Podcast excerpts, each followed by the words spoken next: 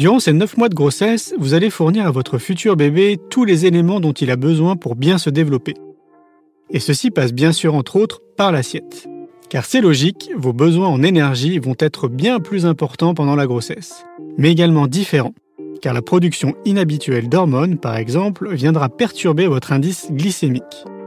Ainsi, manger de manière adaptée pendant une grossesse va contribuer évidemment à la bonne santé du bébé, mais également à la manière dont cette période sera vécue par la future maman et son partenaire. Et puis quel moment plus idéal pour apprendre à se nourrir en conscience afin de le transmettre plus tard à son enfant. Dans cet épisode, nous recevons Margot Suchier. Margot est une jeune maman diététicienne qui pratique la diététique à sa façon, bien loin des régimes et des restrictions en tout genre. Spécialisée en pédiatrie, elle vit son métier avec passion à travers ses ouvrages et son compte Instagram Marguerite Diète, où elle partage ses conseils pour accompagner les parents dans la mise en place d'une éducation nutritionnelle fiable pour leurs enfants. Laissez-vous guider par son PEPS, elle sait parfaitement où elle vous emmène.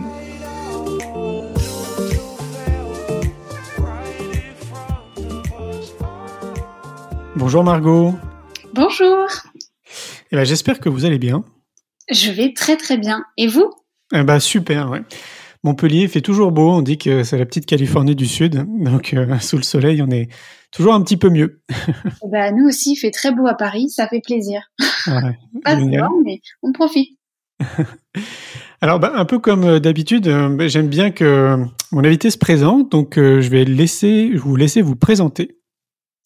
Alors moi je m'appelle Margot, je suis diététicienne depuis six ans maintenant et euh, depuis bientôt deux ans je suis maman d'une petite fille qui s'appelle Agathe et euh, lors de ma grossesse qui a eu lieu pendant le confinement justement, euh, j'ai fait en sorte de m'alimenter le mieux possible forcément et en parallèle j'ai tenu un petit journal de bord sur la vie en général, la vie en étant enceinte et, et j'ai trouvé ça génial d'avoir ce concept et donc du coup, je j'en ai profité pour en créer un à le viser de toutes les futures mamans euh, qui auraient des questions et sur l'alimentation pendant leur grossesse et, euh, et qui auraient envie de répertorier un petit peu leurs souvenirs quelque part.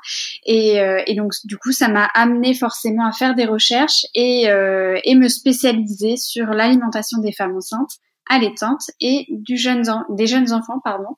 Et donc, euh, me voilà euh, à mon compte euh, pour servir les, jeunes mamans et les jeunes enfants. Ah, c'est magnifique. Quelle belle idée. alors, en plus, moi, c'est un sujet qui où je me sens d'autant plus concerné, non pas que je sois enceinte évidemment, mais plus autour de l'alimentation parce que bah, je, me rattache beaucoup à Hippocrate de ce qu'il disait à l'époque que ton aliment soit ton premier médicament. Euh, et, je trouve qu'on nous a pas appris justement à bien manger. Donc, euh, je trouve ça génial qu'on puisse aborder euh, cette thématique aujourd'hui. Eh ben, écoutez, c'est top de, de s'intéresser à tout ça. Qui plus est quand on traverse des épisodes un petit peu atypiques comme une grossesse, parce qu'on dit toujours qu'on n'est pas malade quand on est enceinte, mais c'est quand même quelque chose, un passage marquant de la vie et il y a de certains changements à effectuer dans l'assiette. Donc, donc c'est très bien que vous m'interviewez à ce sujet aujourd'hui. Eh ben, super, justement, rentrons euh, directement dans le vif du sujet, j'ai envie de dire. Euh, bah, on dit souvent justement que les femmes enceintes n'ont pas le droit de manger certains aliments. Euh, Est-ce que vous avez une idée de d'où viennent ces restrictions? Est-ce qu'elles sont les mêmes pour toutes les femmes? Alors oui, euh, je réponds à un gros oui général euh, parce que pendant la grossesse, on est plus exposé à, certains euh, germes pathogènes, alors des bactéries ou, ou pas, qui pourraient être nocives pour nous et pour le fœtus, alors qu'en temps normal, elle passerait plus ou moins inaperçue.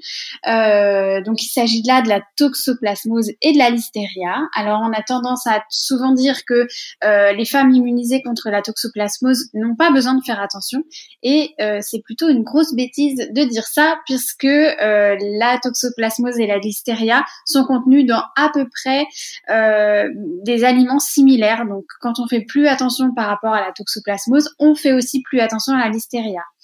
Je m'explique. Euh, toutes les deux sont contenues dans des, dans des hum, produits animaux crus, donc la viande crue, les, les œufs, les poissons, etc., euh, les fromages au lait cru, et euh, contre et dans les pardon dans les végétaux mal lavés. Donc quand on se fait une, salade, si elle n'est pas bien bien bien lavée, euh, il peut y avoir effectivement des, traces de, ces germes-là. Euh, c'est des, maladies qui peuvent être très dangereuses pour le fœtus et pour la maman. Donc on peut être d'une partie immunisé contre la toxoplasmose, donc se dire bon ben ce germe-là, je suis sûre de pas le rattraper, ou alors en tout cas si je le rattrape, euh, je suis immunisée, donc j'aurai pas de problème, et c'est ce qui est vrai. En revanche, il nous reste toujours le problème de la listeria qui n'existe pas en termes de défense immunitaire, c'est-à-dire qu'on va on va produire des défenses immunitaires quand on est infecté sur le moment, mais plus sur le long terme comme la toxoplasmose. La toxoplasmose, c'est un petit peu comme la, varicelle. Quand on l'a eu une fois, euh, après, si on est réexposé au virus, on l'a plus une seconde fois. Ok, donc il y a vraiment des aliments qu'on doit éviter. Tout à fait. Tout à fait. Est-ce qu'il y a une liste vraiment type d'aliments à éviter? Alors oui, euh, donc tout ce qui va être euh, viande crue, poisson cru, euh, œufs crus, donc tout ce qui est mayonnaise, mousse au chocolat, etc. Il faut se méfier parce que tout ce qui est maison, c'est fait avec des œufs crus. les fromages au lait cru, aussi, et euh, tout ce qui est euh, fruits et légumes mal lavés. Donc c'est vrai que quand on le fait à la maison, on peut faire attention à bien, bien, bien laver les légumes, quitte à les frotter avec une petite brosse, et puis les éplucher, les faire cuire, euh, ou alors les manger en salade si si on a envie de faire une petite salade, c'est possible aussi. par contre, du coup, tout ce qui va être mangé à l'extérieur, il va falloir se méfier. la petite salade au coin de l'assiette au resto, peut-être qu'on peut passer outre. D'accord. Ça, veut dire que ça concerne vraiment toutes les femmes? Oui, exactement. Ah ouais? Oui. Ah ok. Oui, oui. Alors après, celles qui sont déjà immunisées contre la toxoplasmose, elles auront une chance sur deux en moins, du coup, de d'attraper euh, quelque chose, puisqu'elles sont sûres de ne pas attraper la toxo. Mais en revanche, la listeria, quand même, il faut il faut s'en méfier. Et on est, euh, on est au courant qu'on a, qu'on a eu la toxoplasmose Oui, c'est une prise de sang. Euh, quand euh, souvent on annonce la grossesse euh, au, gynécologue, il nous fait une petite échographie pour voir si l'œuf n'est pas clair.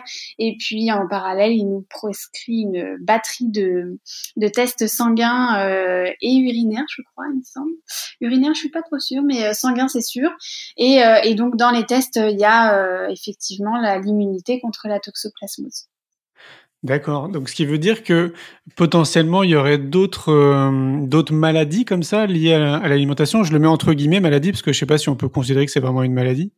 Alors, une infection à la listeria ou, la toxo, oui, oui, c'est une maladie parce que ça peut euh, ça peut aller assez loin. euh, je suis pas sûre qu'on ait envie de parler de, de, mort fétale, mais euh, mmh. ça peut amener quelques malformations et pourquoi pas un accouchement prématuré, voire trop prématuré. Ah oui, d'accord. Voilà. Et donc, du coup, il y aurait d'autres maladies liées à l'alimentation?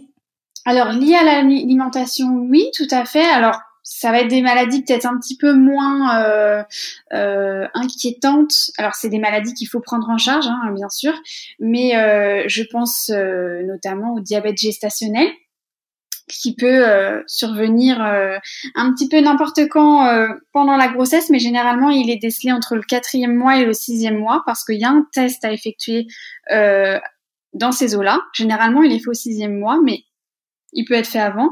Six symptômes, c'est-à-dire que si la, la, femme va ressentir des petits symptômes qui sont pas tout à fait habituels par rapport à sa grossesse, euh, le médecin peut demander à faire un test plus tôt. Mais en général, c'est fait, euh, c'est fait vers le sixième mois. Euh, on peut tout à fait avoir une grossesse dite normale entre guillemets, et puis pour notre deuxième, troisième enfant, développer un diabète gestationnel, tout comme on peut faire l'inverse, c'est-à-dire avoir un diabète gestationnel pour la première grossesse et plus pour les suivantes. Donc c'est un petit peu la loterie. Euh, généralement, quand il y a un antécédent de diabète dans la famille ou du surpoids euh, ou des antécédents de alors on dit gros bébés, c'est pareil, je mets des gros guillemets, on les voit pas là, mais euh, euh, ils sont là. Euh, à partir de 4 kg, 4 kg 2, on appelle ça des gros bébés parce que c'est vrai que ça sort de la petite case de normes, encore une fois, gros guillemets, des, des, des, grandes institutions.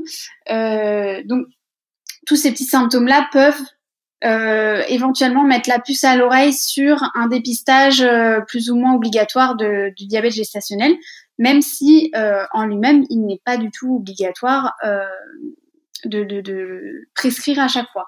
Euh, si une femme ne remplit pas tous ces critères, euh, elle peut tout à fait dire non, moi le test je ne le fais pas, euh, je, je, je, décide de ne pas le faire. C'est pas c'est pas un processus obligatoire comme une prise de sang ou comme les trois échographies des trois trimestres.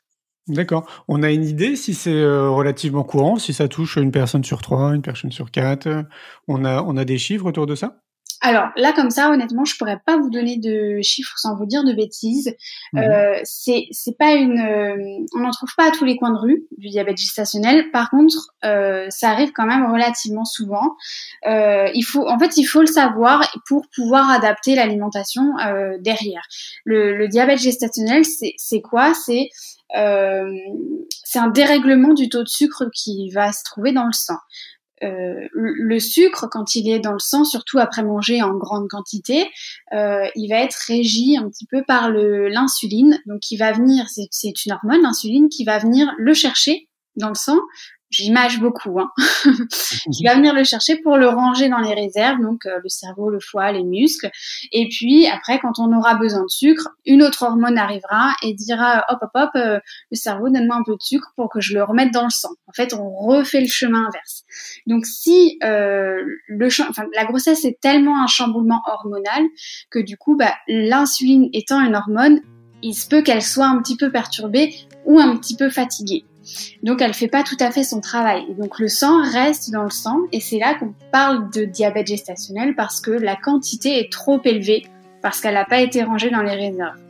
Mmh. Dans l'idée, on est, on est là. Et donc, euh, bah forcément, on va devoir aider cette insuline à travailler. Alors, soit euh, en rajoutant de l'insuline extérieure, donc avec des piqûres d'insuline, ce qui est quand même plutôt rare. En général, arriver à équilibrer l'alimentation pour éviter que cet amas de sucre arrive dans le sang en même temps, ça suffit et on arrive à se, dépatouiller comme ça. Un grand merci pour votre écoute. Vous venez d'écouter un extrait du programme Le parent parfait n'existe pas. Le premier programme qui vous accompagne du désir d'enfant à l'arrivée de bébé. Si vous souhaitez aller plus loin, on vous donne rendez-vous sur le site éducationpositive.fr. On vous souhaite une belle route sur le chemin de la parentalité positive.